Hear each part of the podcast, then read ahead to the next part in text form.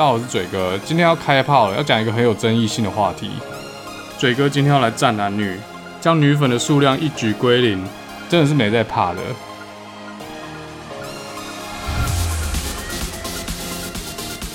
欢迎大家回到达特嘴哥地图炮。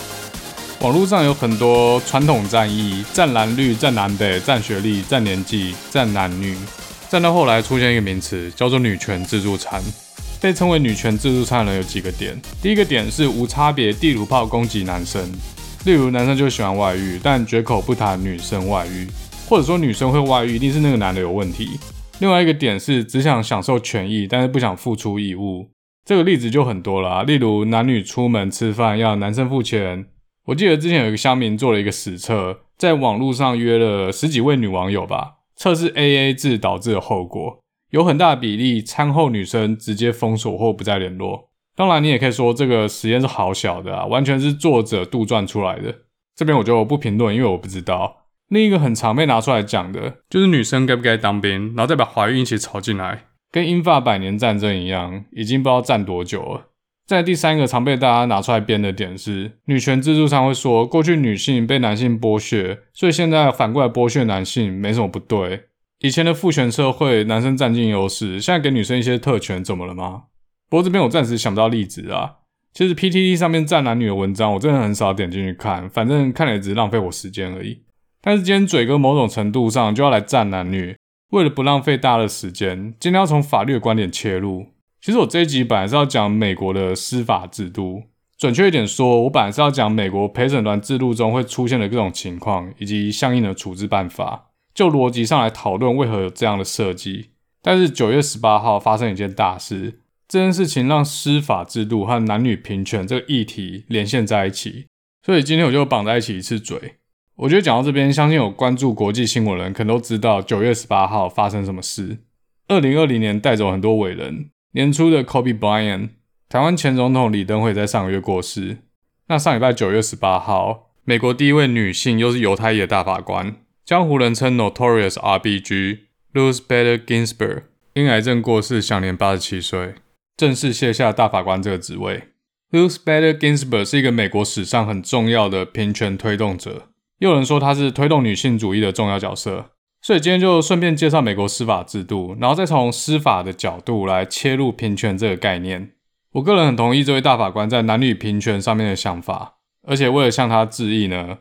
这集就来介绍 Ruth Bader Ginsburg 这个人，他用这位大法官对于平权的观点，然后跟刚刚提到的女权自助餐的观点做比较。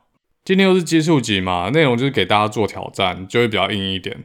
会听到 Ruth Bader Ginsburg 过去参与到的法律诉讼，以及在任大法官时期参与到的重要判决。这些重要判决不只塑造了美国现代社会的样貌。台湾有些听众可能会想哦，美国判决，美国大法官到底跟我什么关系？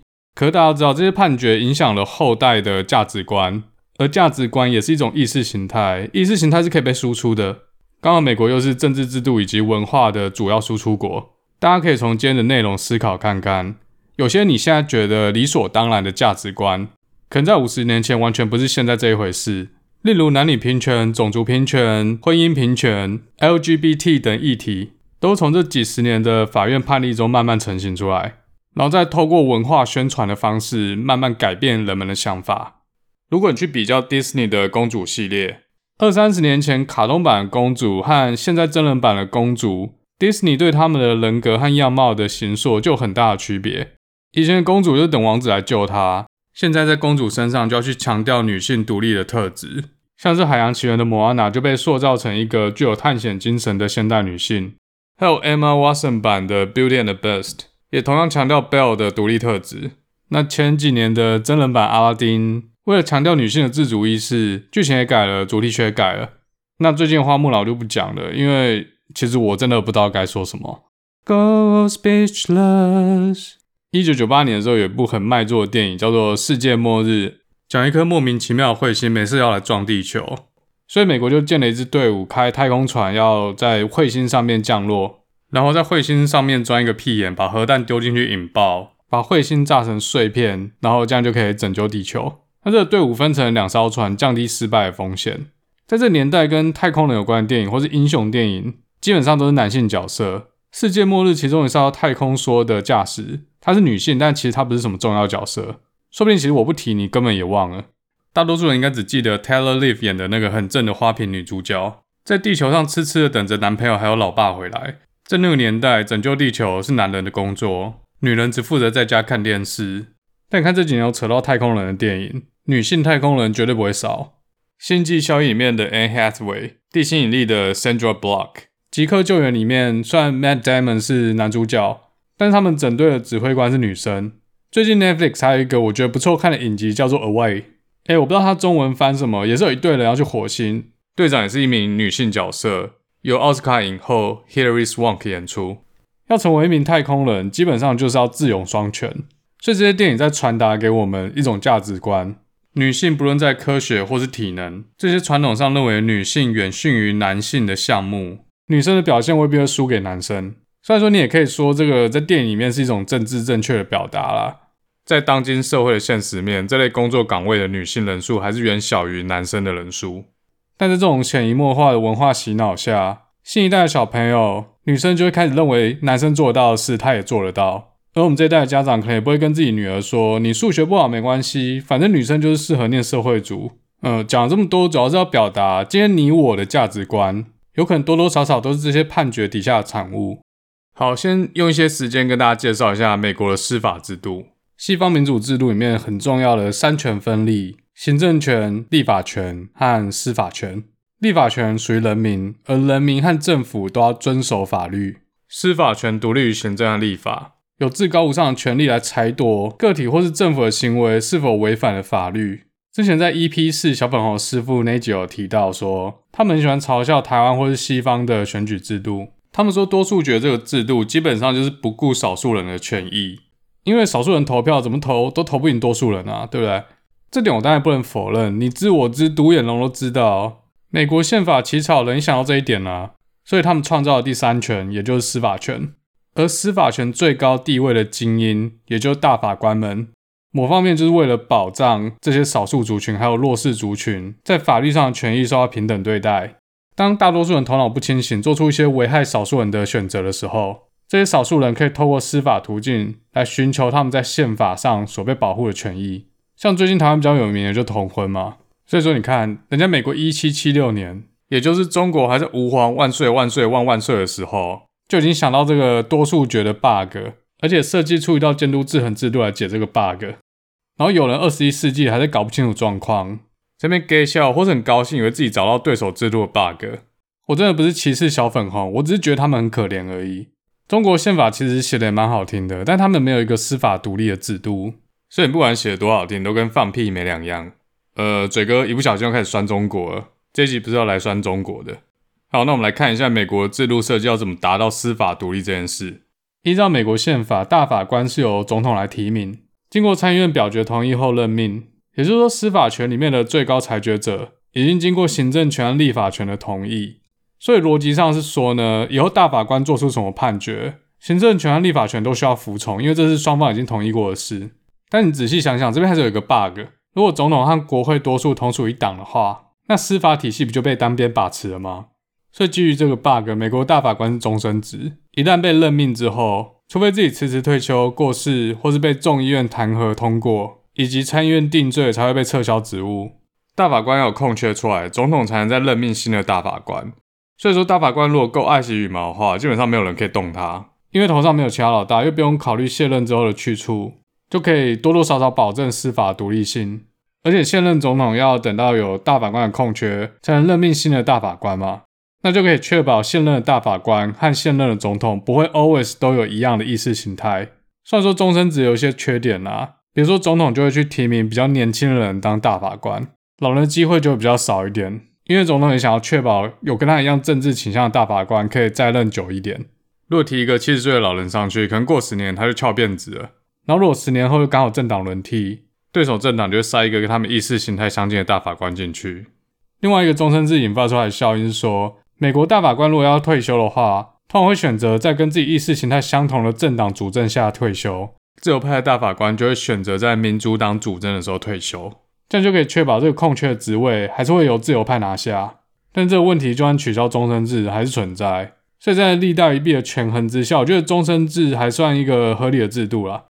今天要讲的 Ruth Bader Ginsburg 就是一位自由派的大法官。那我后面就以他的江湖封号 RBG 来称呼他好了。他上礼拜过世，那大家知道现在是川普执政嘛？那共和党就推一位倾向保守派的大法官。川普这一届的任期已经接近尾声，而且不确定今年会不会选上，所以 RBG 很努力在撑住他的身体，但是很不幸的还是撑不到川普卸任。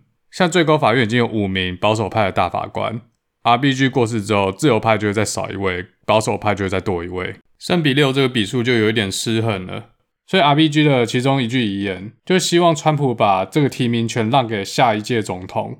不过川普显然不想鸟他，马上就回应他会使用这个提名权，但他将会把这个席位仍然保留给女性。这应该是川普致敬 RBG 的一种方式。我觉得川普这个动作算是蛮聪明的一步了，一方面可以拉拢女性选民。其实川普和 RBG 有一点过节。二零一六年，川普在竞选总统的时候，RBG 公开说川普是一个 faker。大家知道，川普很常讲一些政治很不正确的话，包括那些有点歧视女性的言论。但是他没有雅斯伯格症当挡箭牌，而 RBG 的一生都在为了平权做努力，所以他很不能接受他一生的努力就有可能被川普这样毁掉。但 RBG 是一位大法官，大法官是一个很被动的职位。只有在有人提起上诉或是申请释宪的时候，才能用投票的方式表达自己的看法。那白话一点说，就是你不能自己主动出来带风向，这样子来保持司法的中立性。那 B G 讲了这句话之后，马上就出来道歉，因为他的身份真的不适合做这种发言。我觉得这个不影响这个人在平权议题上的努力和贡献。这只说明大法官也会犯错，因为他也是凡人，而且他也立马道歉。我觉得这是可以接受的。如果你听到现在还不知道 RBG 是谁的话，你可以稍微 Google 一下 RBG 或是 Ruth Bader Ginsburg，然后你看到他的照片，可能觉得哇，这个身材这么瘦小的美国阿嬷竟然是大法官。虽然说 RBG 真的人看起来非常矮小，但他绝对是法律界的巨人。RBG 来自中产的犹太人家庭，也不是说特别有钱。他大学念的是常春藤之一的康奈尔大学，跟李东辉一样。所以这说明他绝对是非常非常优秀，才可以进入这种有钱人子弟才进得去的常春藤名校。美国没有法律学士，就是说大学没有法律系，这样跟医生一样，都是学士后医学院或法学院。RBG 大学毕业之后进了哈佛法学院，变成马英九的学姐。当时的法学院几乎不太收女生，在一九五六年那一届五百个人里面只收了九个女生。法学院的院长当时还问这些女生说，给我一个理由，为什么我要选择你而放弃其他九位男生？从这句话你就可以知道当时的社会是多么的男尊女卑。RBG 在哈佛法学院的时候还加入了《哈佛法学评论》，法律界的人都知道《哈佛法学评论》有多屌，就在哈佛法学院前二十五名才有资格加入《哈佛法学评论》。那不是法律界的人，应该还是认识一个人，他叫做奥巴马，他当年也加入了《哈佛法学评论》，后来当到了美国总统。只要能加入哈佛法学评论，基本上就是毕业之后各大律师事务所抢着要。不过我觉得这还不是最屌的，最屌的是 RBG 当时已经结婚了，她的丈夫也是哈佛法学院学生，大她一届。他们当时就已经生了一个小孩，所以她除了念书之外还要照顾小孩。好，这个还不够屌，她的丈夫 Martin 在三年级的时候，也就是 RBG 二年级的时候得了睾丸癌，所以这一年 RBG 不止照顾她小孩，照顾 Martin。还去帮 Martin 上课抄笔记，或是借 Martin 的同学笔记来抄，这样 Martin 就可以在家学习。大家知道法学院的课很重哦，所以他要上两人份的课，照顾小孩，照顾老公，还要帮哈佛法学评论写文章。干，这真的是神人吧？最强的中单 carry。还好她老公不是念物理系，不然 RBG 可能就变物理学家了。但这都还不够屌哦。Martin 三年级从哈佛毕业之后，就在纽约的律师事务所找到一份工作。RBG 就直接放弃了哈佛的学位，转学到纽约的哥伦比亚大学。当然，哥伦比亚大学是常春藤名校啦，而且法律系还出过财经专家连胜文。但美国法学院双雄就是哈佛和耶鲁，其他学校暂时都还没得比。对一代强者来说，学历根本就是粪土。我他妈今天从台湾大学转学到辅仁大学，还是可以回头吊打你们这些台大的。刚刚有提到哈佛法学评论出来的人，基本上业界就是抢爆。但是这件事并没有发生在 RBG 身上，即便有非常多的人，包括他同学、他老师，都向业界、都向这些事务所推荐 RBG 这个人，但事务所只因为她是女生，所以就直接打枪，跟这些推荐人说：“Are you fucking kidding me？” 在那个时代，没有人相信女生可以做好律师的工作，其实我觉得还有另外一个可能，就是这些男性律师可能很害怕一件事：如果 RBG 进入业界，在庭上把他们电爆，那他们可能真的会颜面扫地，被同业嘲笑到站不起来。不管怎样，在当时的时空背景，即便是 RBG 这种神人等级的中单 carry，也没有职业团队要雇佣她，只因为她是一个女生。这某种程度很像中世纪的猎巫行动，有没有？把才能出众的优秀女性当成是女巫来处理掉。其实这件事在科学界多多少少也是一样的剧本。爱因斯坦的第一任老婆 Mileva 在爱因斯坦的学术成就上有一定的贡献，但却很少被提到，连 paper 都没得挂名。我觉得我可能不能说是当时的时空背景，因为这件事拉到现在可能都还存在。就拿台湾来说好了，高科技产业是一个法律科学时常相互交流的产业，因为很多产品牵涉到智慧财产权。而且每份合约可能都需要法务人员的背书。台湾的法律系很吃学校，确切来讲的话，就是很吃台大。因为台大男性的法律系毕业生在科技界具备很大竞争优势，或者说工程背景出身的 sales 或工程主管对女性法务或是非台大毕业的法务有一定的偏见，尤其是性别上的偏见。而偏见就导致了不信任度，甚至会公开要求法务主管派男性法务而不是女性法务来参与案子。因为他们觉得女性法务在双方合约谈判的时候顶不住压力，撑不了场面。这次我在这边不好说，但是如果大家真的有认识科技界的女性法务的话，你去问她，这绝对是存在。我真的没有在跟你好笑。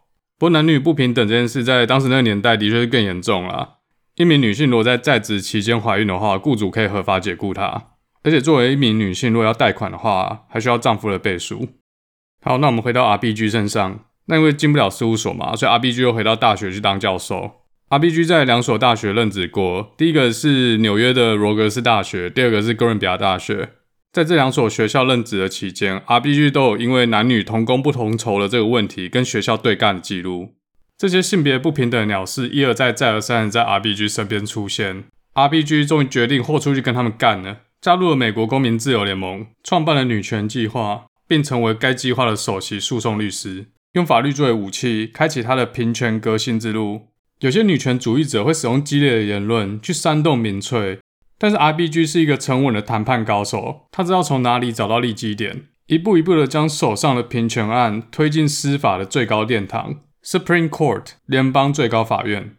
次回，嘴哥将会继续告诉大家，RBG 是怎么一步一步的将女性权益从父权社会中争取到手。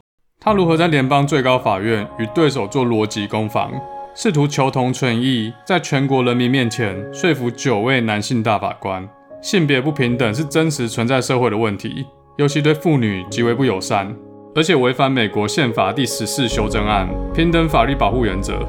究竟 RBG 心目中的女权是什么样子？跟女权自助餐的女权有什么不一样？今天因为时间的关系，下一次的达特嘴哥地图炮将会给你解答。那我们下次再见喽。